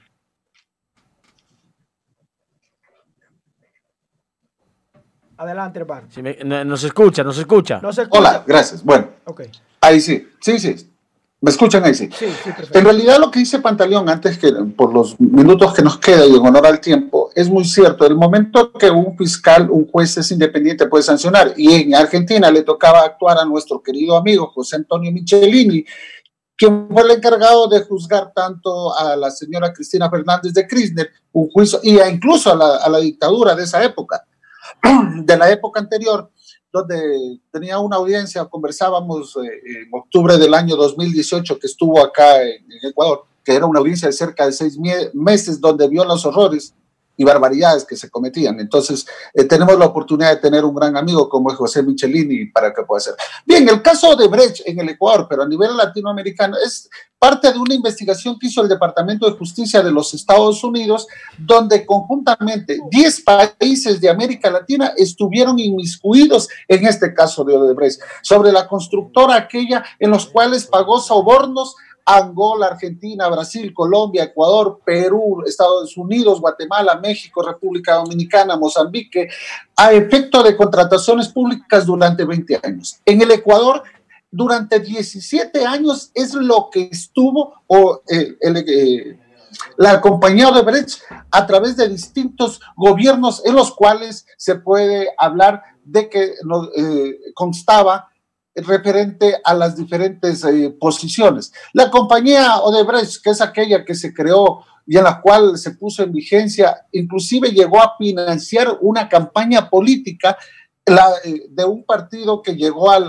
gobierno. Tanto es así que eh, financió la campaña del año 2017 y ha manejado en el Ecuador 5 mil millones de dólares continuados a través de los gobiernos que hubieron, de León Pérez Cordero, Sixto Durán Ballén, Fabián Alarcón, Yamil Baguad, Gustavo Novoa, Alfredo, Alfredo Palacio, Rafael Correa. Pero hay una curiosidad en esto, es que si bien es cierto, la compañía fue expulsada del Ecuador en la época del expresidente, luego regresó con bombos y platillos y se le dieron eh, millones de contratos dentro del Ecuador y por el cual inclusive nosotros tendríamos que hablar que Odebrecht nos hablaba que había pagado en casos de sobornos desde el 2017 al 2016 33.5 millones de dólares para obtener beneficios por 116 millones de dólares. Tras esto, los ocho candidatos presidenciales, eh, todos se desgarraban las vestiduras, decían que sí, que no, que esto, que el otro, que yo no tengo nada que ver, pero sucede que tendrían que haber hecho. Incluso el propio Alexis Mera, quien era secretario de la Administración Pública del régimen anterior, dijo, eh, con muy suelto de lengua, no podemos descartar que haya habido pagos o actos de corrupción y estamos enviando a la Fiscalía una solicitud para que esto se investigue. Si es que se descubre a personas involucradas, estas de aquí eh, eh, serán detenidas en forma inmediata. Pero bien, una vez que se terminó ese, porque el presidente de la República anterior del Ecuador, el ciudadano Correa, él dijo, muy suelto de lengua también, el presidente de la República es jefe de Estado, no solo del Poder Ejecutivo, es jefe del Poder Legislativo, del Poder Judicial, del poder, de la Contraloría, de la Procuraduría, es jefe del, del, Consejo Electoral, jefe de, todas las instituciones del Estado y sí voy a meter mano a la justicia y están los videos ahí. No estamos hablando de política, estamos hablando de lo que se dio. E incluso el propio Alexis Mera en una oportunidad giró un memorándum a todos los jueces a nivel nacional que era prohibido aceptar acciones constitucionales de protección o amparo constitucional, que se llama también en Dominicana y en otros países, que era prohibido que los jueces acepten acciones constitucionales en contra del gobierno bajo prevención de destitución. Sí había la, mano de la justicia. Pero una vez que se logró hacer una verdadera, eh, una verdadera eh, independencia, ya cuando vino el actual régimen, no estoy diciendo, no lo, no lo defiendo, ojo, simple y llanamente digo, salió el fiscal Galo Chiriboga, que de casualidad era pariente del presidente, salió Carlos Poli, que era procurador general, perdón, contralor general del Estado, quien también está en la lista de los pagos de Odebrecht, inclusive eh, dentro de, lo, de las... Eh, eh, de los pagos que hizo Odebrecht en general, estábamos nosotros hablando que había realizado pagos eh, a distintas instituciones eh, a través de empresas para hacerlos. Tenía eh, el dinero de Odebrecht que lo entregaba a través del propio Ricardo Rivera, que no es nuestro amigo, por si acaso, Ricardo Rivera Aldunate, sino Ricardo Rivera, el que era primo del, vicepresidente Jorge Glass, de, que del régimen anterior y donde se empezaban a distribuir dinero a través de diferentes empresas como Equitranza, Miltikevich, por tramo, Diacotec, Columbia Management, eh, Popa World, Salbank, distintas eh, eh, empresas que creó para poder distribuir el dinero para pagar coimas. Producto de esto es que el, ex vicepresidente del Ecuador, el ciudadano Glass, ya fue sentenciado, inclusive condenado, estaba cumpliendo una condena por el caso Odebrecht, también por el delito de eso de aquí, en el cual eh, fue a raíz de que el presidente Lenin Moreno, el 3 de agosto del año 2017, mediante un decreto ejecutivo número 100, le quitó, le retiró las funciones al vicepresidente de ese momento, Jorge Glass, y quien pudo ser procesado a efecto de que pueda ser por cuanto de las investigaciones se decía y se llegaba a comprobar según la fiscalía y según la sentencia también que había habido unos eh, receptación de cerca de 14 millones de dólares como cohecho por parte de Odebrecht a través de su tío Ricardo Rivera con las empresas que anteriormente yo había mencionado. El 2 de octubre del año 2017, el juez Miguel Jurado de la Corte Nacional eh, eh, también dictó este, la orden de detención de prisión preventiva en contra de Jorge Glass y de su tío Ricardo Rivera y otros seis implicados en estos casos de Odebrecht por el delito de asociación ilícita con los cuales eh, se le impuso la pena a Jorge Glass de seis años de prisión. Pero como no solamente es el caso de Odebrecht, la corrupción, recientemente fue condenado el expresidente, el ciudadano Correa, y fueron condenados 18 personas, entre funcionarios públicos y, y empresarios privados, para que sean sancionados por otros actos de corrupción que se habían dado. Esto significa no digo, no estamos analizando si la sentencia está bien, está mal. Ojo, en este momento estamos hablando sobre la independencia del Ministerio Público y los casos Odebrecht. Odebrecht, conforme digo, y la Fiscalía investigó no solamente corrupción, hablaba de concusión, de asociación ilícita, de cohecho e incluso de lavado de activos, en los cuales José Consensayo dos Santos Filio mantuvo reuniones con el ex contralor Carlos Poli, que hoy se encuentra prófugo y con orden de prisión preventiva está prófugo en los Estados Unidos. Dígame, por favor. Mendieta, eh, eh, nos están llamando a una breve pausa, entonces ya luego de la pausa entonces tendría usted ya para la parte conclutoria, para concluir, tendría usted entonces ya dos minutos, Pantaleón tres minutos y entonces ya ahí concluimos. Vamos a una pequeña pausa ya por un compromiso comercial y retornamos en breve.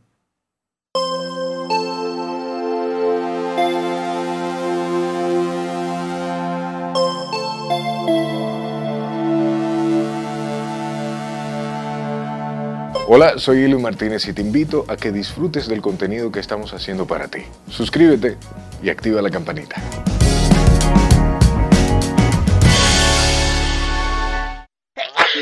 El COVID-19, mejor conocido como coronavirus, es un virus que puede causar enfermedades que van desde un resfriado común hasta complicaciones graves. Para su prevención, recomendamos seguir las siguientes medidas. Evitar el contacto cercano con personas afectadas por infecciones respiratorias. Lavarse las manos de forma frecuente, especialmente antes y después del contacto directo con personas enfermas y sus entornos. Mantener una distancia de un metro entre personas aproximadamente. Evitar tocarse los ojos, nariz y boca.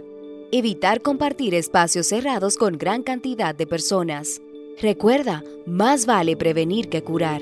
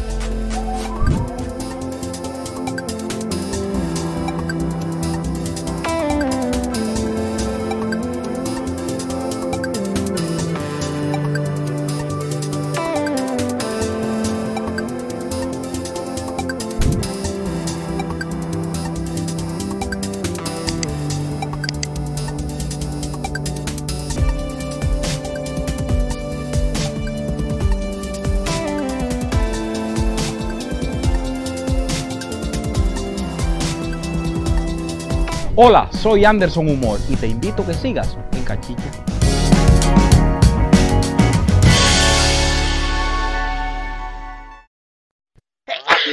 El COVID-19, mejor conocido como coronavirus, es un virus que puede causar enfermedades que van desde un resfriado común hasta complicaciones graves.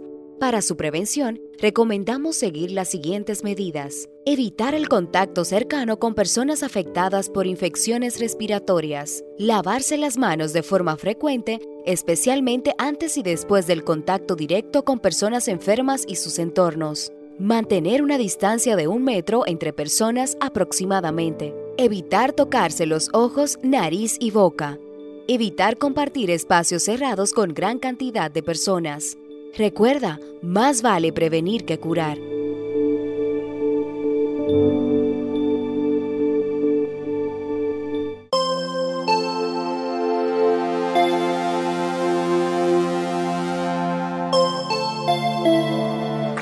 Excelente, señores. Majestuosa la presentación de Pantaleón y el juez de Ecuador. Y avisan cuando ellos estén en queue porque ya va a ser la parte final de los, de los últimos cinco minutos. Me avisan cuando estén listos. Señores, lo que estos eh, funcionarios, y uno es funcionario, están hablando, señores, lo mejor que le, podía pasar, le podría pasar a este país es un ministerio público independiente, señores. Ellos le están diciendo a ustedes que en los países donde hay un fiscal o fiscalía o ministerio público independiente, hay expresidente preso, hay funcionarios de alto nivel preso, condenado. La gente de República Dominicana habla de fiscal independiente sin saber qué es eso. ¿Cuáles son las consecuencias para los políticos de tener un fiscal independiente? Señores, lo mejor que le podría pasar a este país es un fiscal, un ministerio público independiente. ¿Qué pasó en Brasil que hay un ministerio público independiente? En Brasil, ¿qué pasó? Lula está condenado. Dilma Rousseff, en pleno ejercicio de sus funciones, fue sometida a un juicio político por vinculación con el caso Lavajato. Ya el juez magistral de Ecuador que hoy tenemos habló quiénes son las personas que están sentenciadas en Ecuador, donde hay eh, persecuciones contra el presidente, contra vicepresidente, contra fiscales eso es lo que República Dominicana hace falta. Un ministerio público autónomo que no le coja línea a ningún gobierno. En República Dominicana, señores, tenemos un ministerio público totalmente dependiente de, del Poder Ejecutivo, es decir, del gobierno, que para su nombramiento tiene que ser el gobierno a través de un decreto. Eso no es un fiscal independiente. Eso es un fiscal totalmente dependiente del Poder Ejecutivo, que en este caso es el gobierno. Entonces cerraríamos ya con la parte ya de Mendieta y entonces luego con Pantaleón entre 5 y 7 minutos. Muchas gracias para concluir, hermano. Mendieta. Sí, no, se escucha. La fiscal. Ahora sí, ahora sí. me, confirman si me escuchan? Sí, ahora sí. sí. Ah, listo. Bien, digo que acá, para, para hilar lo que decía Joel Adamés, para acá poderse elegir un fiscal o elegir jueces, se hace un concurso público de méritos y oposición. Primeramente los documentos para ver si, tenemos la capacidad eh, académica. Luego de eso vamos a una fase de impugnación pública. Impugnación que cualquier ciudadano del país puede hacer por cualquiera de los temas eh, de actos de inmoralidad o algo por el estilo Luego pasamos a la escuela judicial con una valoración psicológica también que se hace para ver si nosotros estamos capacitados, a más de intelectualmente, moralmente, eh, psicológicamente, a efecto de evitar eh, que se hagan eh, juicios de valor. Me voy a imaginar, no nos olvidemos que en el Ecuador hablamos de los grupos de acciones afirmativas para restablecer los derechos de las personas eh, LGBTI, de las eh, mujeres, los derechos de los negros, de los indios, de los eh, montubios, porque han sido eh, sectores discriminados. Y si es que un aspirante a una función pública como juez, como fiscal, como defensor, tiene ciertos taras psicológicos, voy a utilizar una terminología, queda separado automáticamente. Después de pasar todas estas fases, va a la escuela judicial y el que sea el mejor puntuado, el que tenga la puntuación, pasa a una terna de los cuales podrán ser electos para poder ir, ir ganando. Esa es una forma de, guardar independencia. Repito, esa fase de impugnación pública. Y no lo posiciona el presidente ni nada, se posiciona y firma ante el Consejo de la Judicatura. Conforme decía entonces, en el Ecuador Luego de haberse determinado que existieron actos de concusión, inclusive el mismo Contralor General de la Nación, el, doctor Carlos Poli, había estado inmiscuido en estos asuntos, por eso hoy se encuentra prófugo en los Estados Unidos, al igual que muchos otros funcionarios públicos del Ecuador. Caso Odebrecht, por supuesto, pagos de 33.5 millones de dólares en el Ecuador, pero no solamente se quedó en esos casos puesto que existen muchos otros eh, eh, circunstancias de, eh, corrupción que se han dado.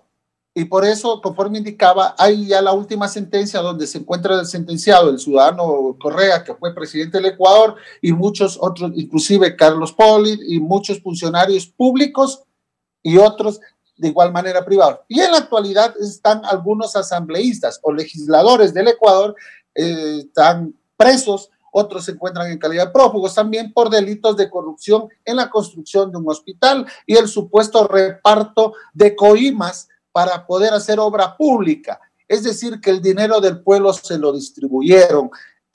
Y lastimosamente también tenemos que decir que hoy se nombró una comisión de la Asamblea pero entre los comisionados para investigar los actos de, corrupción de los asambleístas, que son los legisladores del Ecuador, existen algunas personas que han estado al menos nombradas dentro de ciertos actos de corrupción, lo cual eh, quitaría un poco de, credibilidad a esa eh, comisión de, fiscalización de la Asamblea. Pero bien, esa eh, es cuestión aparte. Entonces, Odebrecht manejó dos formas de pago de coimas. La primera a través de distintas oficinas y la segunda era a través de personas privadas o intermediarios entre Odebrecht y funcionarios públicos. Es decir, que Odebrecht le daba, me voy a imaginar, pantalón Mieses, lo contrato, es, es procurador general del Estado, por decir un ejemplo, o fiscal general, y él se abstiene de emitirme una acusación a mí como Odebrecht, y ya cuando sale la fiscalía le pago un millón de dólares porque usted sea mía, por una asesoría jurídica, pero que a la larga se determina. Y eso pasó con un exministro de, de Energía, que una vez que salió, casualidad, fue contratado por la misma empresa y recibió un pago de un millón de dólares en menos por una asesoría en menos que cante un gallo, que es un poco imposible de creerlo, pero que se logró determinar que los pagos habían ido siendo paulatinos y por eso también se encuentra eh, condenado y, fueron, estos casos de corrupción salpicaron a muchos funcionarios públicos. Fueron pagos sistemáticos y, concurrentes. esperemos, para concluir, Joel, eh, José, perdón. Josué, Josué. Esperemos que se llegue a sincerar y evitemos esta pandemia más fuerte que la pandemia del COVID, que es la pandemia de la corrupción a nivel de Latinoamérica, lo que hace que nuestros países estén en una pobreza. Por favor. Mire una cosa, don Joseph. Usted, usted dice que hubo pagos sistemáticos y recurrentes y entonces esto lleva a esa persona a, a ser parte de la línea de la, permitir la corrupción. Ahora, yo quiero hacerle una pregunta a usted que, que, ha estado adentrado en todo este proceso de lo que significó Brecht para América Latina. Pero resulta, y es contraproducente, que en América Latina se haya hecho y descubierto este modus operandi de el señor Marcelo Odebrecht, pero en los Estados Unidos, en Miami, eh, tuvieron 30 mil millones en obras, pero al mismo tiempo, en el 2018, le fueron entregados dos premios en Nueva York, en diferentes eh, estructuras y en diferentes estamentos, como las obras del año en, ese, en esa gran nación. Entonces, yo visualizo que independientemente de que es cierto que la corrupción afectó a América Latina y al Caribe, producto de que se estaban enriqueciendo los políticos para independizarse de el arrodillamiento hacia los Estados Unidos y ellos contar con los recursos para seguir haciendo un núcleo que venía siendo liderado por eh, Fidel Castro, luego pasó a la mano eh, de, Chávez y terminó y murió en la mano de Lula. Entonces, estos focos de rebelión anti-estadounidense eh, descubrió todo este entramado que estaba enraizado desde hace años y fue descubierto y lanzado, utilizado como figura política para sacar del medio a estos actores que estaban haciendo eso, porque no es que no lo estaban haciendo, lo estaban haciendo. Pero yo creo que es injusto que solamente la gente de Odebrecht eh, le gustara dar eh, coimas, como se le dice, o sobornos solamente a los latinos, o era en español nada más que daban los dólares, no lo daban en inglés. bueno, y en realidad lo que tú dices, hermano, es, es muy cierto. No, Estados Unidos también, bueno, eso fue una forma de, cubrirse, me voy a imaginar. Pero nosotros, eh, lo, raro de esto es de que en algunos países como Ecuador, ningún funcionario de Odebrecht está preso. Son solo los funcionarios públicos eh, que estuvieron inmiscuidos. Tal es así que Odebrecht inclusive demandó al Ecuador ya por un pago de 184 millones de dólares. Y dentro de la reparación integral que Odebrecht tiene que hacer al Ecuador, ¿qué estás diciendo? Por el pago de impuestos, que etcétera, que para llegar eh, a pactar el hecho. Eh, no, de, la demanda que te voy a presentar, Ecuador, cóbrame lo que te debo de impuestos. O sea, eso es también el, otro lado de la moneda, lo que, lo que nos hace afectar y lo que nos sentimos ofendidos como Ecuador, que, porque tan corrupto es el que recibe como es el que da. Porque para que se dé el delito de, de, De corrupción. en este caso de, de corrupción, Corrupción. tiene que haber dos actores, el sujeto activo y el sujeto pasivo, Sí, que lo manejamos en derecho penal. El uno, el que dio el dinero, el mentalizador, en este caso eh, mismo.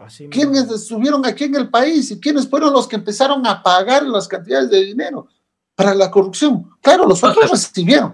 Aquí Es más, más o menos el mismo tratamiento, Vamos- yo. vamos con Pan- aquí, vamos con Pantaleón Pantaleón, Pantaleón. antes de que tú eh, hagas tu, tu brillante exposición con relación al tema, eh, es fácil acabar con la corrupción.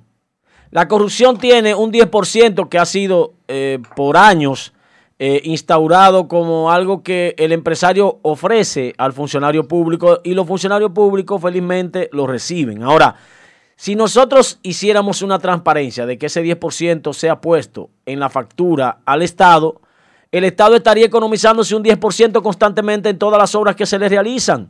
Y eso sería utilizado nuevamente en el progreso de una nación. Tan pronto eso se quite y se deje de, estar usando por debajo de la mesa para el enriquecimiento de los funcionarios públicos, que son los que pagan la factura cuando alguien hace un negocio en el Estado, eh, obviamente se acabaría lo que se llama la, la corrupción administrativa, donde un empresario ofrece dinero para continuar haciendo obras.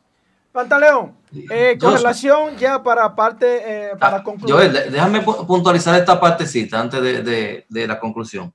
Que le decía a Joseph y, y a, y a Josué que aquí pasó lo mismo con el caso de Brecht, que se dividió en dos. Hay una parte de Odebrecht que es gringo y otra parte de Odebrecht que es dominicano.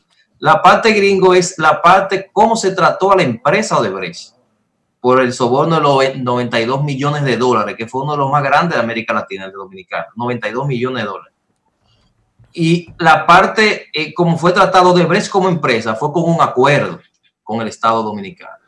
Que de hecho me dicen que dieron un adelante y no han vuelto a pagar más nunca. Entonces, entonces, en esa misma línea, Pantaleón, el caso de Brecht, háblame de la instrumentación del expediente.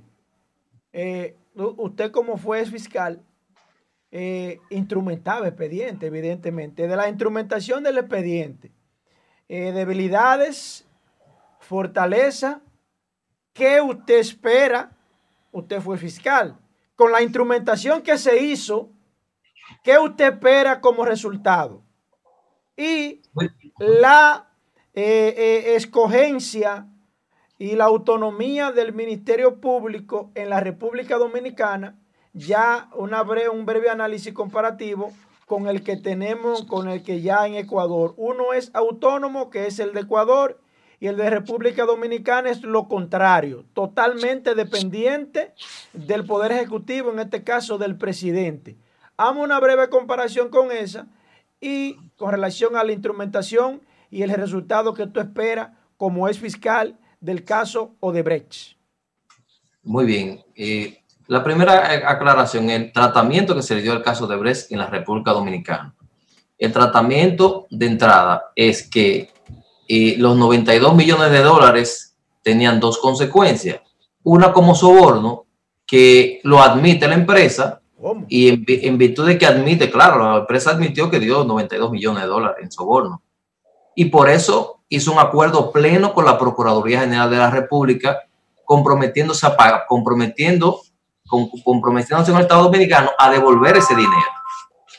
¿Qué pasa? Que eh, dio un adelanto de ese, de ese pago.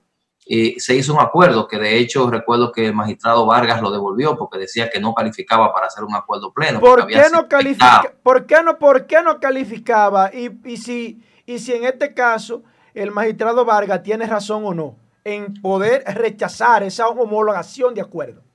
Yo, yo estoy de acuerdo con el magistrado Vargas porque él decía que el Estado Dominicano fue muy afectado y que si había una parte pública no se podía hacer un acuerdo privado en relación al Estado Dominicano y una empresa. Entonces él lo rechazó y la Procuraduría lo rehizo el, el acuerdo y esperó que el magistrado no esté de turno y le entró con otro juez, porque ese juez rechazó ese acuerdo estableciendo que no calificaba para un acuerdo pleno. Un acuerdo Además- turbio. Claro, claro, además era una ambivalencia del Estado porque entonces persiguió a los funcionarios que promovieron a la empresa. Es decir, la empresa que se benefició yo llego a un acuerdo con ellos, que fueron lo que hicieron los Estados Unidos. Por eso en Estados Unidos no hay nadie preso por el caso de Brecht, porque ellos lo sancionaron como saben sancionar, que es con el bolsillo.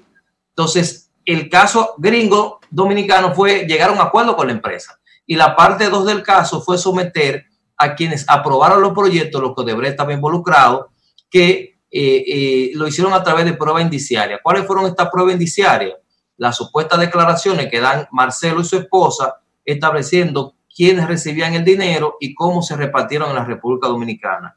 Eso es una de, las debilidades que tiene el caso, porque eh, esas personas no vienen a testificar. Esas personas supuestamente dieron una declaración y a través de esa declaración se usa como medio de prueba indiciaria. También hay prueba indiciaria en el sentido de las personas, los eh, funcionarios y los legisladores que en su momento ocuparon cargos públicos al momento de la aprobación de estos proyectos que recibieron en ese mismo tiempo, como decía Mendieta, depósitos y transferencias que coincidían entonces con la aprobación de estos proyectos. Eso es una prueba indiciaria porque los imputados se van a defender y se están defendiendo, estableciendo el origen eh, lícito de, esos, de esas transacciones para desvincularse de Odebrecht. A todo esto hay que decir que en medio de esto han identificado una persona como un lobista, es decir, como una persona que promovía en el Estado las obras de Odebrecht y que esa supuesta persona era el hombre del maletín, es decir, era la persona que recibía el dinero de la empresa y al mismo tiempo lo colocaba con el funcionario que él sabía que podía aprobarle ese proyecto. Eh, este lobista se ha defendido de estableciendo que eso es una profesión y que a él le pagan una comisión para representar a Odebrecht y que eso no es un delito. Joel. Entonces, Ángel Rondón si lo comparamos con el caso Lavajato en Brasil, entonces Ángel Rondón vendría siendo quien se reunía con los políticos del Congreso y le pagaba el dinero para que esos políticos promovieran, aprobaran esos proyectos donde resultaría beneficiada Odebrecht porque es una estructura Él era un enlace entre la empresa y el Estado Dominicano. Es decir, yo tengo el dinero para colocar que tú ganes seguro el concurso y, con eso tengo, tengo mi aprobación segura. Él dice, se defiende estableciendo que eso no es un delito, que lo de él es la promoción de la empresa y que al contrario, que el Estado Dominicano le debe pagar su dinero porque él se lo gana. O sea que no es un delito que yo sirva como mensajero del dinero de Odebrecht se lo lleve a los políticos dominicanos que estaban en el Congreso, que eran que aprobaban las obras. Entonces eso no es un delito que yo te diga, mira, recibí tantos millones de Odebrecht, mira, encárgate de cabildear para que esta obra mía sea aprobada y entonces sea sobrevaluada. Entonces, mira, tú fuiste presidente de la Cámara de Diputados, del Senado, toma, pam, pam, pam, pam, pam. Entonces yo salí resultado beneficioso, ganador, con una obra que se podía hacer en 5 millones de dólares, yo la metí en 10, entonces eso no es un delito, en República Dominicana no lo es. Exactamente, esa es precisamente el delito doble, uno que es el soborno para ganarle deslealtad eh, ante otras empresas que pueden estar concursando y van a concursar en vano porque no iban a ganar, porque hay una empresa que dio dinero para ganar. número uno. número dos, cierren este país, este basurero. De la sobrevaluación. ¿Cómo yo saco el beneficio de mi soborno? Bueno, porque yo voy a ganar seguro, sobrevalúo la obra y entonces saco el beneficio que yo invertí en principio. Ahora, Estados Unidos juega a la doble moral, juega a la doble moral porque resuelve el tema de Odebrecht en Estados Unidos con un acuerdo y le suelta a América Latina el caso de Odebrecht para que haya gente presa, se interesa en el caso para que se sometan personas. El gran reto del Ministerio Público aquí, con el caso de Odebrecht y con los demás casos es el siguiente. Por primera vez en 16 años, la República Dominicana se va a poner a prueba la autonomía del Ministerio Público, porque es muy bueno ser parte de una estructura de la que tú eres electo versus la otra eh, que es eh, ser de oposición. Es decir, el gobierno anterior que tenía 16 años es el gobierno que promovió el primer concurso público y que eligió al Ministerio Público. Por eso su estabilidad. Ahora, ¿investigará bien los casos de corrupción del gobierno anterior? Yo creo que sí. ¿Por qué? Porque va a tener una Cámara de Cuentas que le va a dar toda la información, va a tener una Contraloría General de la República que le va a dar toda la información. Ahora, y los nuevos casos que surjan, ese Ministerio Público se lo van a poner fácil. De un funcionario ahora electo que cometa un acto de corrupción, la Cámara de Cuentas le va a dar información. Se lo va a dar la Contraloría General de la República, se la va a dar impuestos internos. Vamos a ponerlo a prueba para ver. Vamos a ver qué pasa, porque el gobierno cuando está en la oposición tiene un discurso, o sea, el partido, y cuando está en el gobierno es otro. Y nosotros no tenemos que, ojalá se apruebe rápido, el, dentro de los tipos penales, la obstrucción de justicia. Si un ministerio público pide una información en el día de hoy y se la niega, no puede hacer nada, si es un ente del Estado. Ahora, si un ministerio público tiene una ley o tiene un código penal que sancione la obstrucción de justicia y un funcionario se niega a dar la información, puede someter a ese funcionario porque está obstruyendo una investigación penal, porque está obstruyendo la justicia. Y no se la van a poner fácil a un ministerio público para una investigación de un caso en donde esté involucrada una persona del gobierno, o por lo menos se debe poner a prueba esa parte. Excelente, excelente. Y ya, ya en la parte ya eh, final, señores, eh, Pantalón acaba de decir que fue prácticamente un acuerdo clandestino el que formuló Jean Alain con, eh, con la constructora Odebrecht, eso está claro. Y ya para, para terminar, Mendieta, con relación al asunto moratorio, en Ecuador, ¿cuál es el plazo que tiene un juez luego que ya quede en estado de fallo un expediente? ¿Cuál es el plazo que tiene el juez para emitir una sentencia. Es decir, ya el caso quedó en estado de fallo hoy. ¿Cuál plazo le da la ley allá a usted como juez en Ecuador para que usted emite el fallo? ¿Cuál es el plazo? Gracias. Gracias, Joel. A ver, ¿Y cuál es la consecuencia, Mendieta? Y la consecuencia de no hacerlo a tiempo, ¿cuál sería? Allá. Para los jueces morosos de, de República Dominicana. A ver, nosotros el momento que llega el, me voy a imaginar, el proceso está para resolución. Bueno, el sistema procesal ecuatoriano cambió con la puesta en vigencia del Código Orgánico Integral Penal y del Código Orgánico General de Procesos. El COIP o Código Orgánico Integral Penal maneja las materias penales y el COGEP, Código Orgánico General de Procesos, maneja todas las materias no penales, ¿no es cierto? Entonces, anteriormente en, en los sistemas, hoy, ¿qué pasa? El fiscal tiene en un proceso ordinario 90 días para concluir su etapa de investigación y pasar a que se convoque a la audiencia preparatoria de juicio, con la cual pasará al tribunal en forma inmediata. Es decir, hablaríamos, si es que se cumple, porque se podría ampliar hasta 30 días más cuando se vincule a otra persona más dentro de un proceso. Hablamos de 120 días cuatro meses, porque en materia penal hablamos de plazos. En cuatro meses ya tiene que el fiscal estar emitiendo el dictamen, sea absentivo o sea el dictamen acusatorio o un dictamen mixto, para que vaya a la etapa preparatoria de juicio y de ahí pasa directamente al tribunal. Es decir, diríamoslo por decir, en cinco meses, 150 días, cuando se haya prolongado por una vinculación, el juez dicta el auto de llamamiento a juicio, cinco, seis meses, pongámosle, por la, agenda que se tiene y por la falta de jueces también para que puedan evacuar. En el tribunal, de igual manera, se evacuará en 30, 60, 90 días máximo, porque no puede estar privado de su libertad una persona más de un año, porque si no tendría que salir en forma, la Constitución dice seis meses o un año, si no sale en libertad de forma inmediata. Eso en materia penal. Y una vez que se emite la resolución, porque conforme decía Pantaleón, la litigación eh, eh, hoy todos los procesos en el Ecuador son orales, inclusive los civiles. Pero, eh, permíteme, yo solamente concluyo. En audiencia el juez resuelve y tiene cinco días para reducir escrito la sentencia dada en audiencia. Si es que no lo hiciera, no cumpliera los plazos, puede ser seguido un proceso sumario por demora en la, en la, en la en el despacho de las causas. Nosotros tenemos tres días para llegar a provinciar un escrito que se haya presentado y que se tiene que ir evacuando. Entonces, luego que queda en estado de fallo el expediente, ustedes tienen cinco días para emitir esa sentencia por escrito. No, no, no, no. A ver, si está para fallo, o sea, para convocar a la audiencia de, de juicio, para emitir la resolución, podemos hablar 30 días en los cuales podría, por la carga procesal Pero una vez que se emite el fallo en forma oral, cinco días para reducirla a escrito.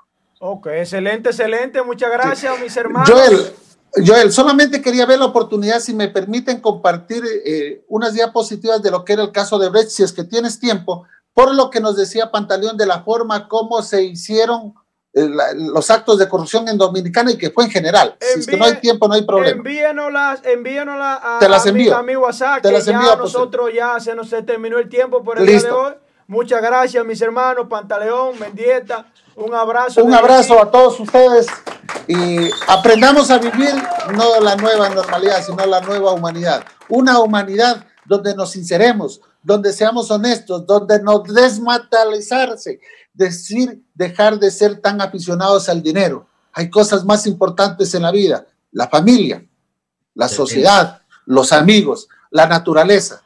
Esa nueva humanidad debemos aprender a vivir para que llegamos a incrementar esos lazos de hermandad a nivel de esta Latinoamérica que tiene que estar hermandada por convicción y más que todo por nuestra sangre latina que nos permita seguir adelante. Un abrazo, hermanos dominicanos y a todos los países que nos han seguido. Gracias, hermano. Gracias, muchas gracias a Pantaleón Mieses y a Joseph eh, Mendieta por, por esta ponencia que, que más que un, una entrevista fue un conversatorio Sí, sí, sí. eh, edificante de cómo debe enrumbarse la justicia y el fiscal y independiente. cómo debe ser un fiscal independiente. Y yo creo que con este con esta cátedra jurídica que nos acaban de exponer estos dos grandes eh, juristas, es que la República Dominicana esté inmerso en crear un código penal y un código procesal penal que se adecue al régimen de consecuencia. Mientras no haya régimen de consecuencia No en la República Dominicana, la corrupción será un aliciente para los corruptos. Paraíso. Muchísimas gracias y bendiciones para ambos. Gracias. Un abrazo. Hasta mañana, si Dios lo permite, y seguimos aquí en su toque de queda, asignatura política. Bye.